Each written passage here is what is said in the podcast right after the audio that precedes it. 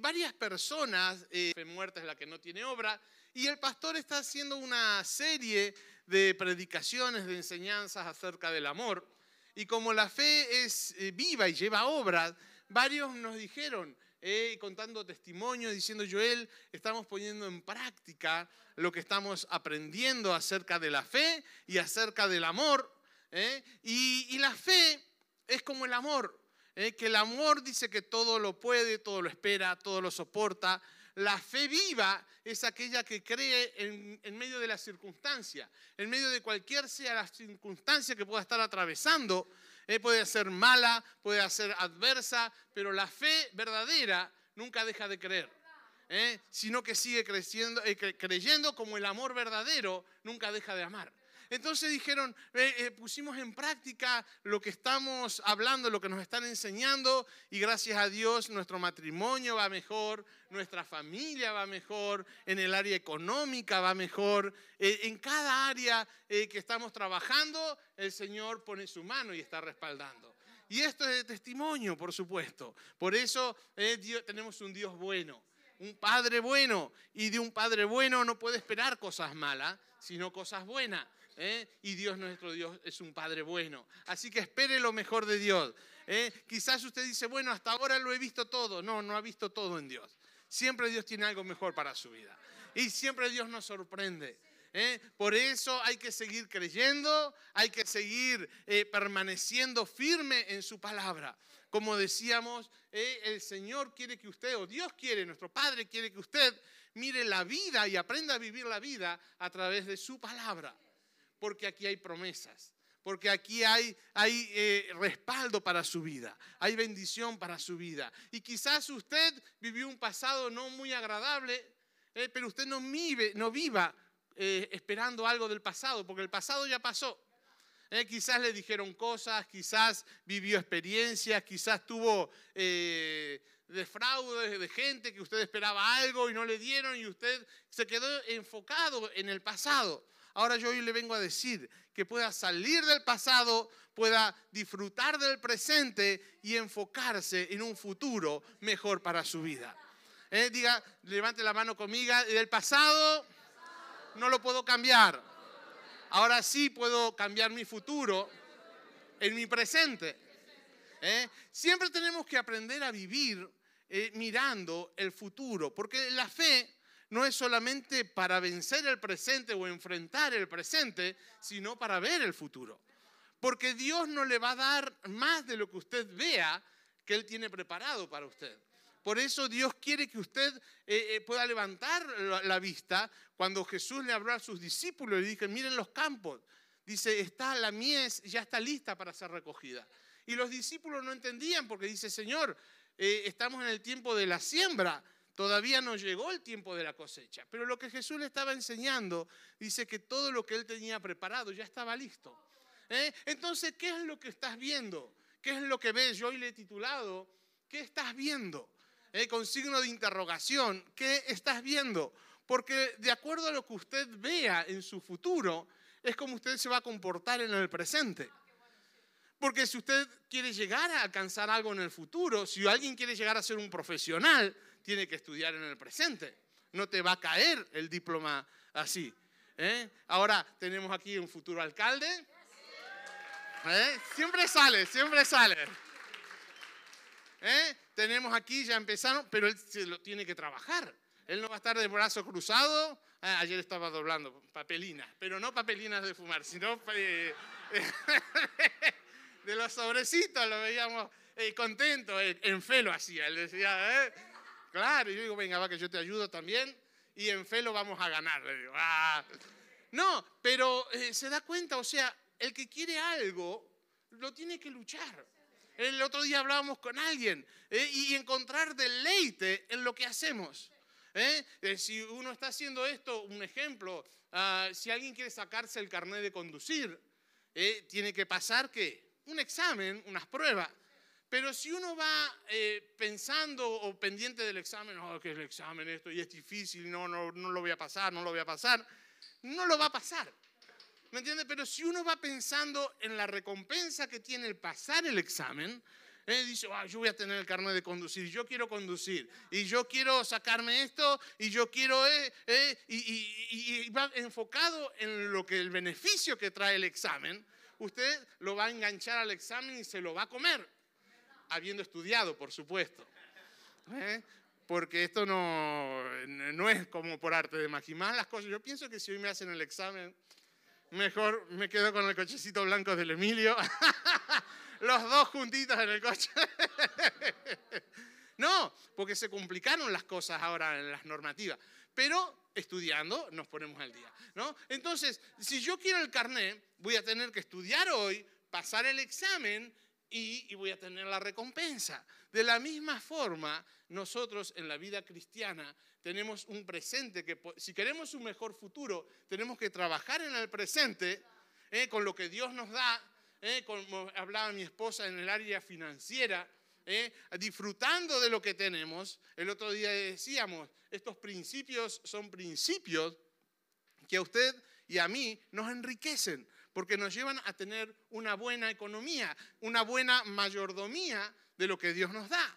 ¿eh? Entonces, si Dios nos da 10, pero yo gasto 20, no estoy eh, yendo de acuerdo a la economía que Dios me ha dado.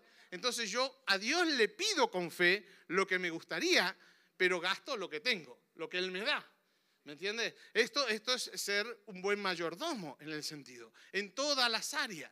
El otro día escuchaba con mi esposa ¿eh? y decía eh, que en todo, en todo, en todo, muchas veces nos metemos en dolores de cabeza por nuestras malas decisiones.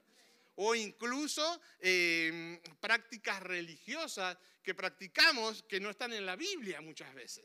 ¿eh? Entonces dice, tengan cuidado. Y si estos son principios que valen para no meternos en problemas, porque muchas veces nos metemos en problemas y decimos, mira, tenemos la tarjeta, aquí tenemos 3, tengo 3.000 euros en la tarjeta. ¿Eh? Pero no son nuestros, son de quien te los deja. ¿Eh? 3.000 sería si yo tuviera, mira, aquí los tengo. ¿Eh? Pero no son tuyos, te los dejan y después tienes que pagar los intereses. ¿Eh? Entonces tú dices, no, no, pero son 3.000 euros míos, espera que lo gastamos y tal. Y a veces por miedo, ¿eh? el miedo nos lleva a hacer cosas equivocadas. ¿Eh? Joel, pero gastar dinero, sí, lo gastas por miedo. ¿Eh? Cuando mm, dices, uy, tengo que comprarme ropa nueva, no tengo. Vas al armario, tienes 10 camisas, 20 vestidos, zapatos ahí que no te entran en el zapatero, y dices, pero es que no tengo nada, no tengo que ponerme. No, no quiero mirar a nadie. No quiero mirar, me tendrían que poner esto lo de los caballos que van así. No tengo que ponerme. Ah, pero tengo los 3.000 euros en la tarjeta.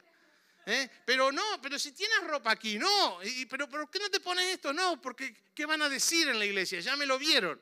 Miedo al que dirán.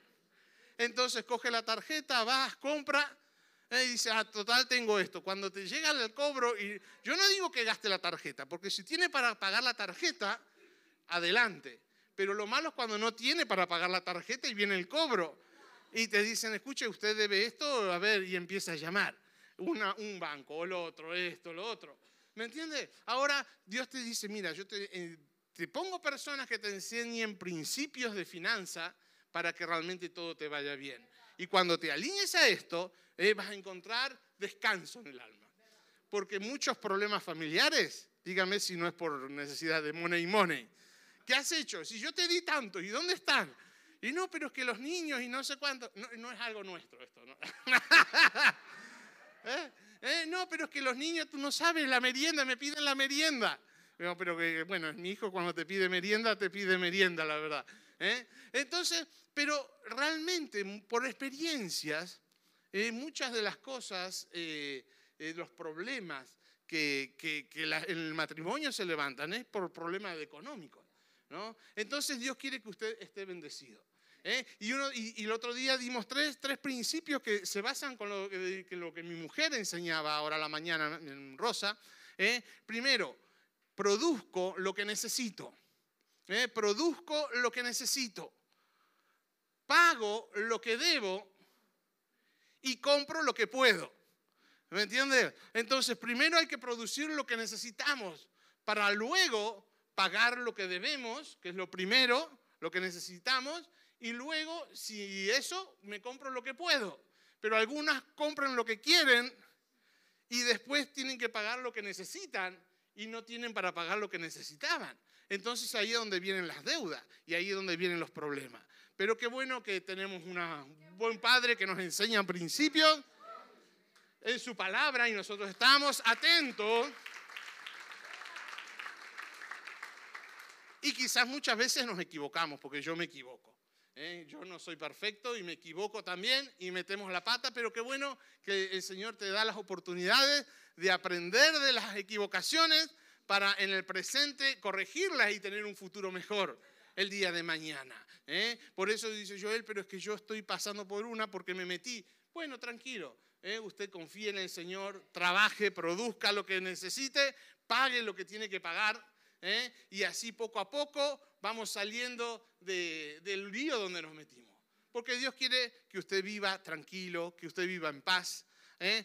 A veces, la otra vez hablábamos, nos metemos en lío no solamente por nuestras decisiones, sino por las decisiones de otros, de un jefe, de un esposo, de una esposa, de alguien que usted le salió fiador y no pagó y lo metió en lío, en problema, y ahora usted tiene que enfrentarse cosas. ¿eh? Y problemas vienen, problemas vienen. Lo importante es que Dios está con nosotros ¿eh? y Él dice que, en Él todo lo podemos. Entonces usted de esta va a salir victorioso. ¿eh? Usted de esta va a salir adelante. Usted de esta no va a salir cabizbajo, defraudado. A veces hay que pagar las consecuencias de una mala decisión, pero qué bueno que Dios está con nosotros. ¿eh? Y el lugar que Él quiere para nosotros es de bendición. Es un lugar de gloria, un lugar donde usted pueda dar testimonio dice, yo estaba esto, yo pasé por esto, yo estaba así, pero mira ahora, eh, conocí al Señor, empecé a andar en sus caminos y ahora estoy como, como Él me puso. ¿eh? Porque somos mujeres y hombres, bueno, somos hombres y hay mujeres, de plan y de propósito. Y el propósito de Dios, nadie, nadie, nadie lo puede cambiar. ¿eh? incluso algún enemigo que se quiera levantar contra su vida y quiera destruirlo, eh, Dios lo va a cambiar para bien. ¿Se acuerda? La otra vez hablamos cuando eh, el Satanás se presentó ante Job y le dijo, Dios dice, mira, ahí está Job, mira a este hombre y, Dios orgulloso de su hijo. Dice, ¿no ha visto a mi siervo Job, a mi hijo? Dice, me ama, me busca. Dice, uy, tú lo has coronado y le has puesto un cerco. ¿Quién lo va a tocar? Y él dice, déjame que yo lo toque. Y dice, ¿cómo? Dice, sí, déjame que yo lo toque y vas a ver cómo enseguida. Y Dios dijo, tócalo, yo lo quiero bendecir. ¿Eh? Porque el diablo es un aliado de Dios para que usted pueda salir bendecido. ¿Me entiende? El, el, enemigo se piensa que lo va a destruir a usted y él tiene planes de destrucción. Pero Dios dijo, tócalo y yo le quiero dar el doble.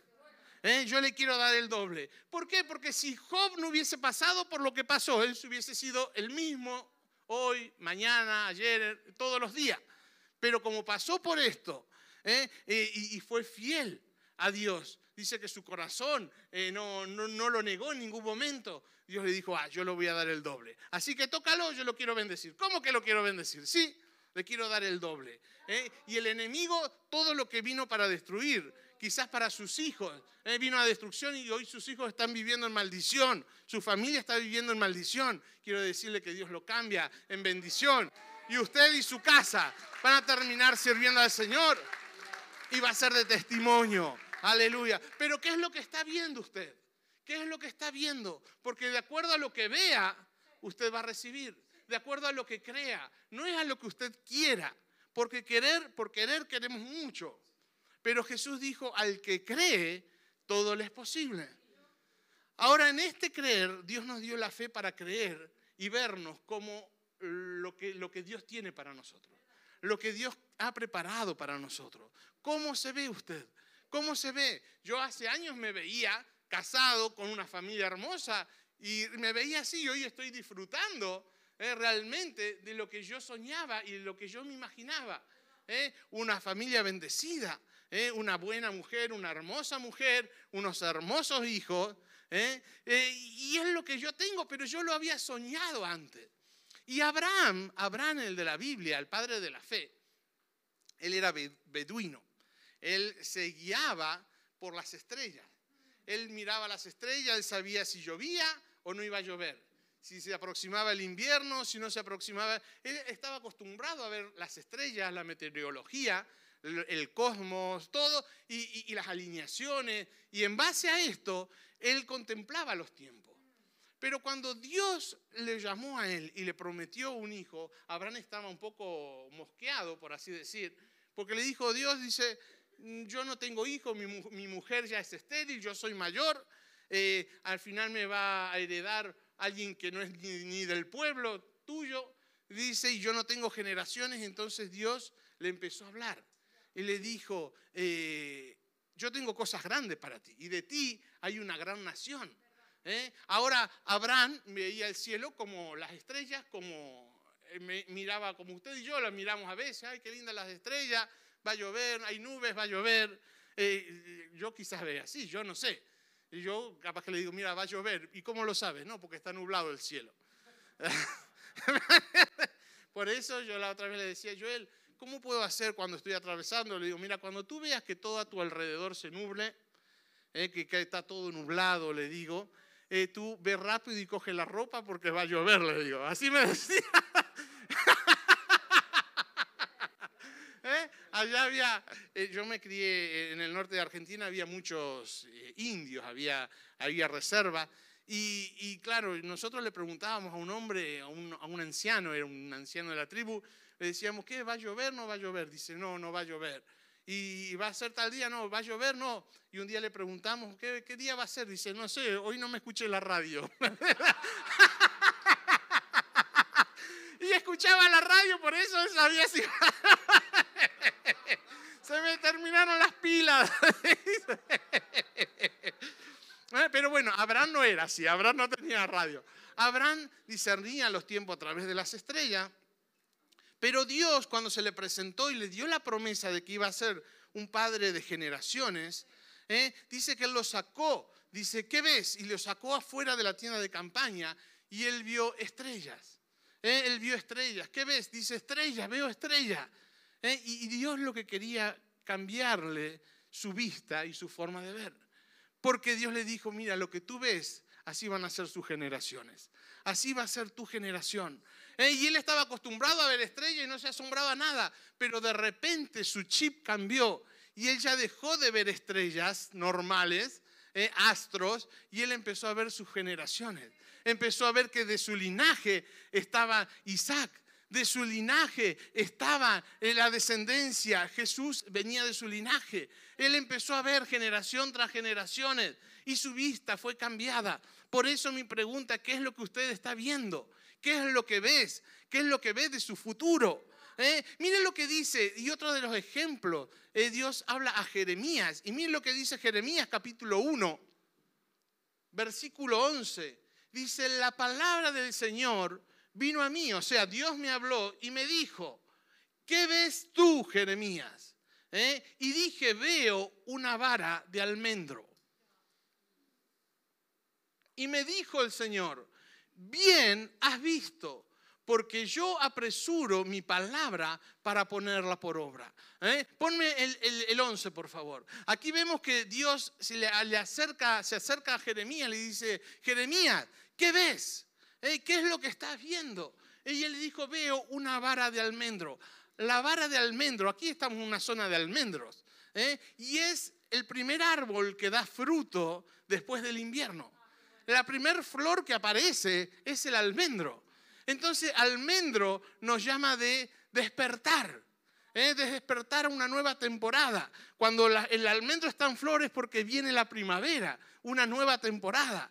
¿eh? Y entonces Dios le dice, ¿qué estás viendo, Jeremías? Y Jeremías dice, wow, veo un almendro, un despertar.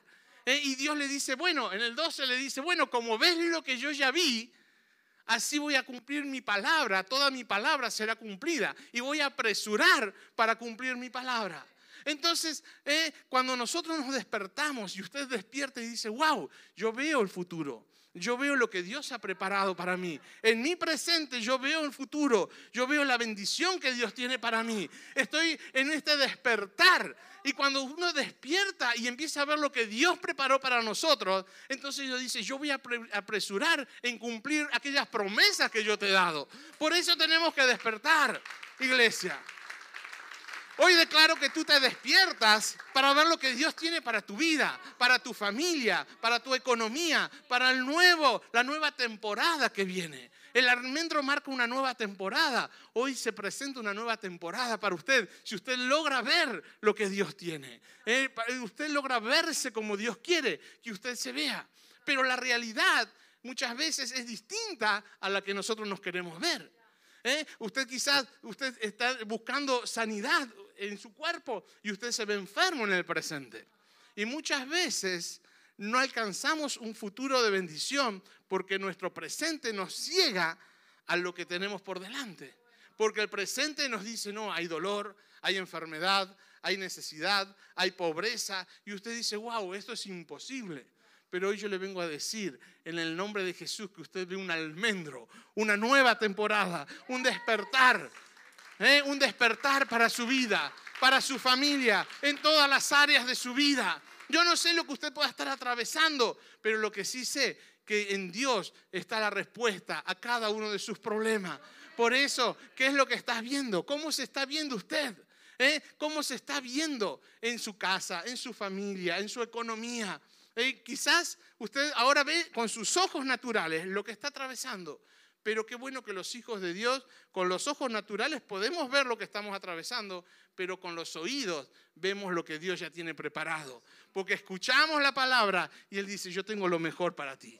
Yo tengo algo preparado para ti. Oh, como decía eh, la, la Monse, la tía Monse iba a decir, cosas que ojo no vio, ni oídos yo, son las que yo he preparado para aquellos que me aman. ¿Eh? ¿Cuántos aman al Señor? Prepárese, ¿eh? Prepárese, pero muchas veces un mal presente, lo que decía, nos hace ciego de un buen futuro y nos hace dudar del futuro por lo, por lo que estamos viendo. ¿Eh? ¿Por qué? Porque nos dan un diagnóstico médico, nos dan algo que no nos esperamos. Cuando nació nuestro hijo Joelito tenía horas de vida, ni siquiera todavía lo había apuntado al CAP y le, se llenó la boca de, de llagas. Y de aquí mismo nos mandaron al Arnau y dice, esto no lo tenemos visto nunca. Y lo llevamos allá y los médicos también lo empezaban a pinchar, a buscar esto, lo otro. Eh, y, nos tuvieron horas y dicen, no sé, no sabemos lo que es, no damos con esto, eh, puede ser una cosa, puede ser otra, eh, tenemos que esperar. Y claro, los médicos siempre te están dando, un médico que no conoce al Señor, lo peor. Entonces nosotros nos tomamos de la mano con mi mujer, estaba el Joelito ahí, oramos y dice, Señor, aquí este es tu hijo, lo hemos presentado desde antes de la fundación del mundo, tú ya te habías puesto eh, en él tus ojos eh, y es un hombre de Dios y aquí hay llamado, aquí hay promesas, digo, así que te lo presentamos nuevamente y, eso, y, el médico viene y dice, mira, no, no damos con esto, lo tenemos que ingresar o lo que sea y de repente viene otro y dice, mira, no sabemos qué pasa con este niño. Dice, nunca vemos esto, eh, vimos algo así. Dice, eh, pero claro, yo si lo tengas aquí, aquí hay muchos virus, y si te lo llevas, no sé qué va a hacer. Le digo, mm, le digo, ¿usted qué haría? Digo, no, yo me lo llevaría a casa. Digo, pues yo lo cojo y me lo llevo. lo cogimos digo, bueno, señor, es un hijo tuyo, tú tienes cuidado. Eh, lo trajimos y todo lo malo que tenía desapareció desapareció. Lo llevamos al día siguiente y lo miraron y dicen, no sé, algo que vino y algo que se fue. Y yo sé que es la mano de Dios poniendo ¿eh? su mano de poder. Ah, Joel, pero es algo. No, pero Dios está en todo. Hasta los más mínimos detalles, Dios está en control de todo. Pero cuando uno aprende a confiar en Él, sabe que, como decía eh, no sabes cómo, pero yo sé que lo puede hacer. Eh, yo no sé qué era lo que tenía, ni los médicos hasta el día de hoy saben lo que le apareció, pero lo que sí sé que Dios lo quitó. ¿eh? Y entonces uno, esto te crea eh, un ambiente, una atmósfera de fe, de seguir creyendo, de seguir confiando. Entonces cualquier cosita, la niña viene, papá, me dice, vamos a orar primero. Entonces oramos y ellas saben que lo primero es la oración. Después viene la piretal y, y la, ¿cómo se llama la otra? El Dalsi, eso. ¿eh? Pero primero la oración, eh, sí, eso, y después lo otro. Pero alguno eh, ah, es al revés, ¿no? Ah, primero la piretada, el Dalsi, los médicos, y si no funciona, ay, Señor, no, pero qué bueno que cuando entendemos que Él es la fuente de poder, el primero que corremos es al Señor. Es al médico divino, es al proveedor, es a nuestro papá. Por eso es hermoso. Ahora Dios le dice, Jeremías, ¿qué ves? Entonces él dice, wow, veo un almendro. Y Dios le dice, como vistes lo mismo que yo ya vi, voy a apresurar a cumplir mi palabra. Todo lo que yo dije se va a cumplir. ¿eh? Por eso es importante. ¿Qué estás viendo? ¿Qué es lo que usted está viendo en su, en su familia? ¿Qué es lo que usted está viendo en su salud? ¿Qué es lo que está viendo usted en esta nueva etapa de su vida, en su economía, en su empresa, en su vida laboral? ¿Eh? ¿Qué es lo que está viendo? Porque de acuerdo como usted vea, usted va a comportarse en el presente. Porque usted le va a dar dirección hacia donde quiere ir. Usted le va a dar dirección hacia donde quiere llegar. ¿Eh? La otra vez hablábamos un martes acerca de dos hombres que iban caminando y tuvieron un accidente y los dos cayeron en un pozo lleno de barro. ¿eh? Y dice que se cubrían de barro hasta arriba y era de noche y uno de ellos se pasó toda la noche lamentándose por la situación y quejándose. Ay, pero estoy aquí, ¿por qué? Mira, ¿y cómo me ha pasado esto? Y se pasó toda la noche quejando. El otro dice que estando en la misma situación, levantó los ojos hacia arriba y vio un cielo hermoso, estrellado, un cielo eh, muy calmo, muy tranquilo, iluminado por la luna, las estrellas, y dice que él se pasó la noche creyendo que al día siguiente ayuda viene. ¿eh? Y él dijo, mañana ayuda va a venir, nos van a buscar, mañana nos van a rescatar. ¿eh? Y así toda la noche. La lección, esto es para que usted piense o medite, ¿no? la lección es que dos hombres iban caminando y se cayeron, uno se quejó, toda la noche por el barro, por el estado donde estaba. El otro estaba en la misma situación, ¿eh? pero levantó los ojos arriba al cielo y dice, mi socorro va a venir. Quizás usted está como esta persona caído en el barro, ¿eh? pero ¿qué está viendo usted? ¿Qué está viendo lo que le rodea? La miseria, la enfermedad, el momento, la situación que está atravesando, o tiene los ojos hacia el cielo y diga, mi ayuda, mi socorro viene del Señor, que hizo los cielos y la tierra. Dice, no dará mi pie al resbaladero ni se dormirá el que te guarda. ¿eh? Así que ahí está la confianza. Hay personas que pueden estar atravesando la misma situación, pero uno está mirando y esperando en el Señor, sabiendo que ayuda viene, ¿eh? que socorro viene, y otro está quejándose de lo mismo. ¿eh? Ahora, los dos están pasando por lo mismo, pero el resultado va a ser diferente. Va a ser diferente. Por eso, ¿qué es lo que está viendo? ¿Qué es lo que usted ve? ¿eh? Y, la otra vez el Jordi enseñaba en la ofrenda y él decía que quizás lo mismo que le pasa a gente de afuera, le pasa a los cristianos también. Porque el sol sale sobre justos e injustos, ¿eh? sobre justos y pecadores. ¿eh? Entonces, puede ser que estén atravesando. ¿Y qué diferencia hay entonces, Joel, entre uno de afuera y uno de adentro? Y hablaba con alguien. La diferencia es que tenemos en quién confiar. Nosotros tenemos en quién confiar el que está allá afuera no tiene en quién confiar, por eso se deprime, por eso se viene abajo, por eso eh, no ve esperanza. Algunos, los más valientes, se suicidan, ¿eh? porque otros lo quieren hacer, pero no se animan a dar el paso. Pero cuando uno confía en el Señor, cuando uno tiene, Él tiene dónde agarrarse y dice, Señor, tú eres mi socorro, tú eres en quien yo confío y yo confío en ti, como yo confío en ti, tú me vas a sacar de esta. Y quizás por mis errores sí me metí en esto, lo estoy pagando, pero yo en tu gracia voy a salir adelante. Eh, por tu gracia voy a salir adelante. Por tu gracia voy a alcanzar este sueño. Porque somos hombres y mujeres de propósito. Así que yo le animo a que usted continúe confiando en el Señor. A que continúe poniendo sus ojos. El Salmo 121 dice, alzaré mis ojos a los montes ¿De dónde vendrá mi socorro? Mi socorro viene de Jehová, que hizo los cielos y la tierra. ¿eh? Así que eh, aprenda, aprendamos a ver lo que Dios preparó ya para nosotros. Él dice que desde antes de la fundación del mundo, Él ya tenía plan y propósito para cada uno de nosotros. Ahora la clave está en encontrar nosotros cuál es el plan y el propósito por el cual nos dio y nos puso en este lugar. Algunos quizás nos trajo de cientos de kilómetros o miles de kilómetros aquí y estamos cumpliendo el propósito. Otros quizás Dios tiene un plan y un propósito. Nacieron aquí y allí donde tú naciste y allí donde Dios te puso, Él quiere que usted sea de bendición. Aleluya. Qué bueno. Y, y esto es la la clave, iglesia. Y ya vamos a estar concluyendo y vamos a estar orando. Esta es la clave para realmente poder llegar a ser hombres y mujeres de fe. Que a pesar de las circunstancias, a pesar de las situaciones que estemos atravesando, podamos aprender a confiar y a descansar en Él. ¿Eh? Abraham dice que aprendió a confiar en Dios y como confió en Dios, él pasó a ser amigo de Dios. Y Dios quiere que usted sea, no solamente sea hijo, sino que usted sea confiable para Dios. Él quiere cumplir todos sus propósitos, todos sus deseos en usted. Pero si usted no es confiable, Él no puede descansar, no puede confiar en usted. ¿Me entiende? Entonces, la clave está en que realmente yo me vuelvo confiable. ¿Y cómo lo hago, Joel? Eh, siendo transparente ante Dios, siendo transparente ante las personas, siendo transparente con mi mujer, siendo transparente con mi familia, con mis hermanos, con los vecinos, con los, con, los compañeros, con todo. Y la gente va a decir, wow, este realmente lo que dice, lo hace. ¿eh? Lo que dice, lo cumple. Lo que dice, realmente se esfuerza, e incluso a veces sin esfuerzo, porque ya es natural. Te sale y, pero ¿cómo lo hace? Si esto no lo hace, nada, que no lo hagan ellos es cosa de ellos. Yo lo prometí, yo lo cumplo. ¿No me entiende? Y esto la gente ve y dice, wow. ¿eh? Por eso, si tú me vas eh, a, a, faltar la callecita esta de aquí.